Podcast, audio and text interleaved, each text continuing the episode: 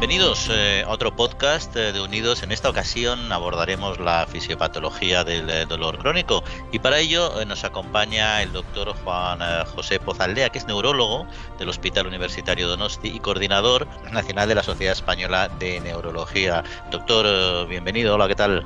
Hola, ¿qué tal? Buenos días.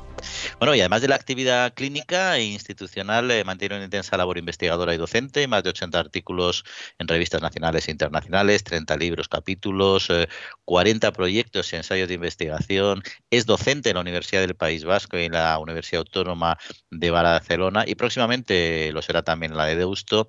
En fin, un largo etcétera que pues, no voy a seguir detallando porque si no, no voy a tener tiempo de plantear las, las cuestiones que realmente eh, nos interesan. Así que si le parece, pues vamos a entrar en harina y lo haríamos eh, pues hablando un poco de, la Asociación Internacional para el Estudio del Dolor y la Organización Mundial de la Salud, que recientemente, a través de la clasificación internacional de enfermedades del ICD-11, han actualizado la definición de dolor crónico. La cuestión sería, eh, ¿qué novedades eh, más destacables encontraríamos? Bueno, fundamentalmente en la clasificación. Hasta ahora la ICD-9 no consideraba al dolor como una enfermedad en sí mismo, sino como un síntoma asociado a determinadas enfermedades. Y esto tiene consecuencias porque habitualmente tendemos a tratar de entrada eh, lo que es la enfermedad y dejar los síntomas para un segundo plano y de esta manera eh, al final, como vamos a ver, es un error porque acabamos llegando tarde al tratamiento del dolor. La ICD-11, la nueva clasificación, identifica esta doble realidad del dolor crónico y reconoce que puede llegar a ser una enfermedad en sí misma y eso le da más visibilidad e introduce la necesidad de un tratamiento específico, precoz y proporcional. Por otro lado, la nueva clasificación permite determinar el origen del dolor y eso mejora también su abordaje si se utiliza la ICD-10, la clasificación antigua, la gran mayoría de los pacientes quedaban encuadrados en categorías poco específicas como otros cuadros de dolor crónico o eh, dolores referidos a la zona en la que se notaba, pues dolor en un miembro, dolor de espalda, y esto eh, pues da poca información sobre cómo hay que tratar el dolor. En la ICD-11 se identifican las causas del dolor y habla de dolor neuropático, dolor de origen musculoesquelético, dolor por cáncer, que curiosamente, a pesar de su frecuencia, son ítems que no estaban reconocidos en la clasificación anterior. Así que comparando con la clasificación previa, la ICD-11 dispone de categorías diagnósticas más detalladas, es más informativa, sirve mejor para el uso clínico y es más orientativa para diseñar una, estrategia terapéutica. Y si habláramos ya de términos poblacionales, ¿qué incidencia y qué prevalencia presenta el dolor crónico? Pues la verdad es que resulta difícil dar un número, porque como aparece asociado a múltiples enfermedades y hasta ahora se había visto como síntoma de una enfermedad, no hay muchos estudios epidemiológicos que analicen su prevalencia como una entidad independiente.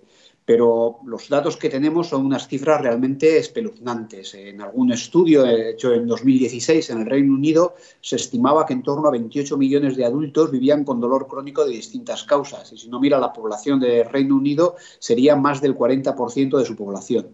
En Estados Unidos se han hecho algunos estudios, se hablan de unos 50 millones de personas y eso sería más o menos un 15% de, su población la que tendría dolor crónico. Pero cuando uno mira estudios por entidades que cursan con dolor, pues encuentra que hasta un 15% de las mujeres adultas tienen un dolor pélvico crónico, con lo cual ya la estadística anterior no salta. Habría una cifra parecida de gente que sufre migraña, de dolor lumbar crónico.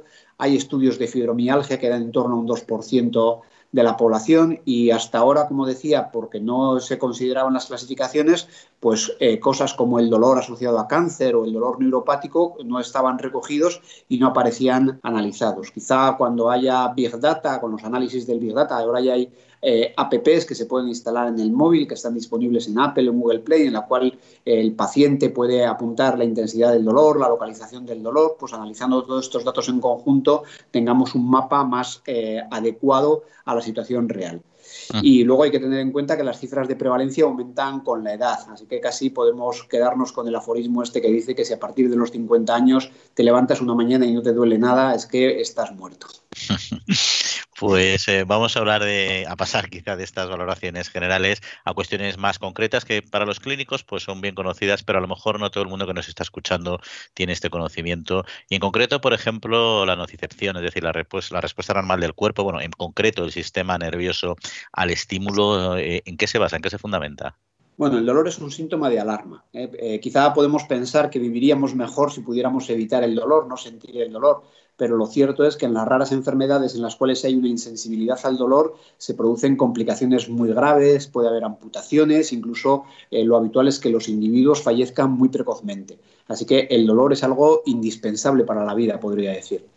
El dolor agudo se produce por una estimulación de las terminaciones nerviosas libres que están presentes prácticamente en todos los tejidos, pero son más abundantes en la piel o en las mucosas que constituyen nuestro eh, escudo natural. Y de aquí los estímulos viajan hacia la médula espinal, entran en el asta posterior medular y de ahí eh, suben eh, por la médula espinal hasta llegar a una estación que es el tálamo y llegan a la corteza cerebral. Y es en este punto donde la sensación se analiza, se interpreta y es donde se decide lo que es dolor o no es dolor, porque todos tenemos eh, experiencias personales de que el mismo tipo de estímulos, dependiendo de las situaciones, lo consideremos doloroso o incluso muy doloroso o que consideremos simplemente un estímulo de cierta intensidad, pero no le demos ese contenido emocional que lleva asociado al dolor. Y la corteza luego reacciona en consecuencia y además es capaz de modular las sensaciones. Eh, existen vías que partiendo de la corteza cerebral bajan a distintas partes de la, médula espinal, sobre todo en la entrada que decía, en el asta posterior medular, y filtra las sensaciones que van a entrar, los, estímulos que van a entrar, de manera que la propia corteza es capaz de regular la entrada del dolor y evitar eh, que el dolor llegue a una situación demasiado intensa. Y había mencionado anteriormente algunos dolores eh, neuropáticos. Eh, cuando se produce una, neuropatía, esta, modificación de la, de la, respuesta normal ante un estímulo que nos estaba contando, eh, ¿qué mecanismos fisiopatológicos entrarían en acción?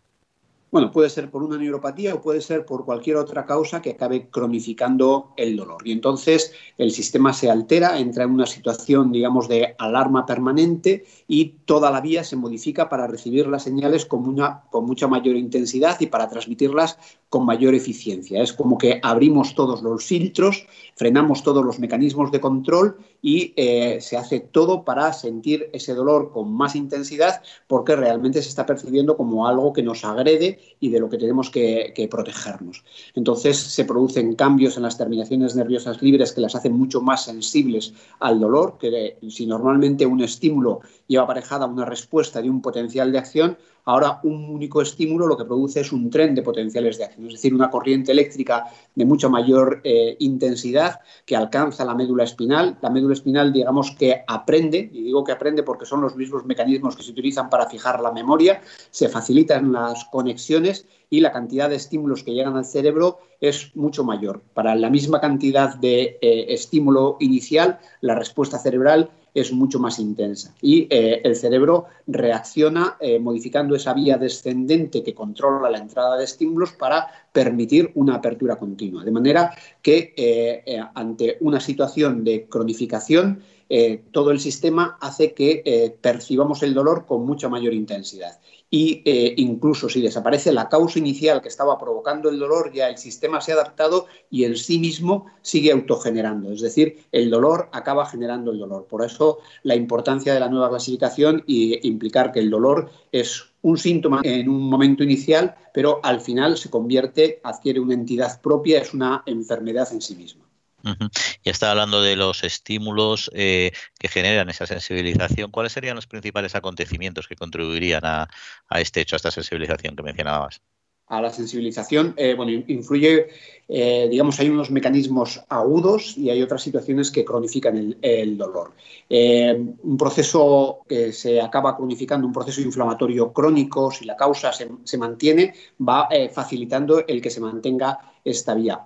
traumatismos repetidos, a veces son, muchas veces son microtraumatismos más que un traumatismo importante. Incluso podríamos incluir aquí los derivados de malas posturas que obligan a una corrección articular o musculoesquelética para poder compensar esas alteraciones de una mala postura o una lesión que ocupa espacio y que comprime, que distiende estructuras vecinas. Y sobre todo cuando esto afecta a estructuras nerviosas, tanto a troncos nerviosos como a terminaciones nerviosas, la cronificación es eh, más fácil. Esta transformación de un dolor agudo en dolor crónico es más fácil. Y por otro lado, es muy importante el componente emocional, las vivencias, la manera de llevar el origen del dolor, las limitaciones que esto eh, provoca en nuestra vida diaria. Eh, eso también facilita el que el dolor se vaya cronificando. Ante un mismo tipo de, dolor, pues cada uno, debido a nuestros condicionantes o nuestra experiencia previa, lo vivimos de una forma diferente y ha dicho que en la percepción del dolor influye mucho ese contenido emocional. Y luego puede haber enfermedades neurológicas que alteren el sistema. Por ejemplo, en la enfermedad de Parkinson es muy frecuente que haya dolor porque el proceso neurodegenerativo afecta a los mecanismos del control de estas vías y eso facilita eh, todo eso que se abran esos filtros o que no se puedan eh, controlar eh, las aferencias porque las neuronas que tendrían que hacer ese control han degenerado y se han perdido. Porque existe una secuencia temporal de desarrollo de dicha sensibilización eh, que establezca pues esta, diferente sensibilización aguda o sensibilización crónica. Sí, normalmente eh, el proceso se inicia con una sensibilización aguda que es más un proceso inflamatorio periférico un ejemplo de dolor agudo de este tipo y de sensibilización aguda es lo que ocurre en una crisis de migraña. En una crisis de migraña hay una inflamación de las terminaciones nerviosas libres que están alrededor de estructuras arteriales, eso provoca una dilatación de esas arterias, el latido se percibe con mucha mayor intensidad, por eso el dolor de la migraña tiene ese carácter pulsátil y eh, bueno, pues ahí se genera una, vamos a llamarle sopa inflamatoria, en la cual eh, hay muchos eh, mediadores, bradicininas, interleucinas, eh, bueno, diversas sustancias que todavía irritan más a la terminación nerviosa y eh, aumenta eh, la cantidad de estímulos que están transmitiendo. Pero eh, el cuadro se autolimita y normalmente la crisis de migraña va, aumentando, alcanza un máximo y en 24 o 72 horas cede y desaparece. Eso sería una sensibilización aguda. Pero si el proceso persiste, se van provocando esas otras alteraciones que iba contando, que son más a largo plazo, pero más persistentes, que ya son cambios en la expresión de genes, cambios en la adaptación de vías eso tarda más tiempo en establecerse, pero luego después es mucho más persistente y es lo que cronifica el dolor. Y ahora pasamos ya de esta parte más, eh, más, técnica también a otra más vinculada quizá al, paciente, ¿no? Porque sí sería interesante saber cuál es el abordaje terapéutico óptimo para, para estos pacientes. Hombre, yo creo que hay que adelantarse a los acontecimientos, ya que sabemos cómo funciona el sistema, ir por delante y no eh, ir siempre persiguiendo el dolor, tomando medicación a demanda, que hace que siempre eh, lleguemos tarde. No hay que esperar muchas veces a tener un dolor intenso, sino que hay que ser más agresivo con el dolor, tratarlo con energía, empezando desde el principio, cuando, cuando empieza el dolor o cuando prevemos que va a haber dolor. Eh, no considerarlo solo como un síntoma de una enfermedad, que a veces eh, puede serlo, pero eh, de la misma manera que vamos a tratar la enfermedad en conjunto, abordar el dolor desde la entrada, eso, siendo agresivo, con un tratamiento intenso, poniendo las medidas necesarias para controlar la fase inicial del dolor agudo. Incluso si sabemos que el paciente va a estar sometido a un proceso que le va a generar dolor, por ejemplo, una cirugía, pues hacer una premedicación para evitar que su sistema nervioso se sensibilice y acabe generando ese tipo de, dolor crónico. Eh, muchas veces queremos decir, eh, ahorrar medicación, no tomar más medicación de lo que necesitemos, pero muchas veces es un error, porque intentar ahorrar medicación en lo que se refiere al dolor, tanto en cantidad como en potencia analgésica, muchas veces lo que lleva es a no controlar adecuadamente el proceso y desembocar en una cronificación del cuadro y al final vamos a tener que usar mayor cantidad de medicación o medicación más intensa y vamos por detrás. Ya para entonces el sistema se ha adaptado y la corrección es mucho más lenta. No vamos a obtener la respuesta tan rápida y necesitaremos más medicación y con menos eficacia. Y ya para finalizar, hemos visto que las instituciones eh, son conscientes y así lo han reconocido de que el dolor crónico es una enfermedad. Buena parte de los profesionales eh, sanitarios también. Eh, mi duda es si los pacientes son también conscientes de que su dolor, de que su dolor crónico es una enfermedad. Pues yo creo que todavía no. Eh, pero bueno, es una cuestión de, educación. Los pacientes muchas veces siguen pensando que lo que hay que tratar es la causa del dolor y no entienden que el dolor puede ser una enfermedad en sí misma. Y yo creo que esto pues lleva a una labor de educación eh, hacerles entender que sí, que efectivamente hay que tratar eh, la causa, pero que hay que tratar el dolor en sí, porque comprender todos estos mecanismos que se producen, que van eh, adaptando, pues es importante para saber que tenemos que bloquear la cadena antes de que la ola se haya hecho ya muy grande y ya no haya manera de pararla. Doctor Juan José Poza, pues eh, muchas gracias por estar con nosotros, acompañarnos, acercarnos de manera tan clara todos estos conceptos, esta información que son de gran utilidad para la mejora del abordaje del dolor crónico y para la mejora de la calidad de vida de los pacientes y esperamos poder contar y escucharle en otra ocasión. Muy bien, pues muchas gracias. Un saludo.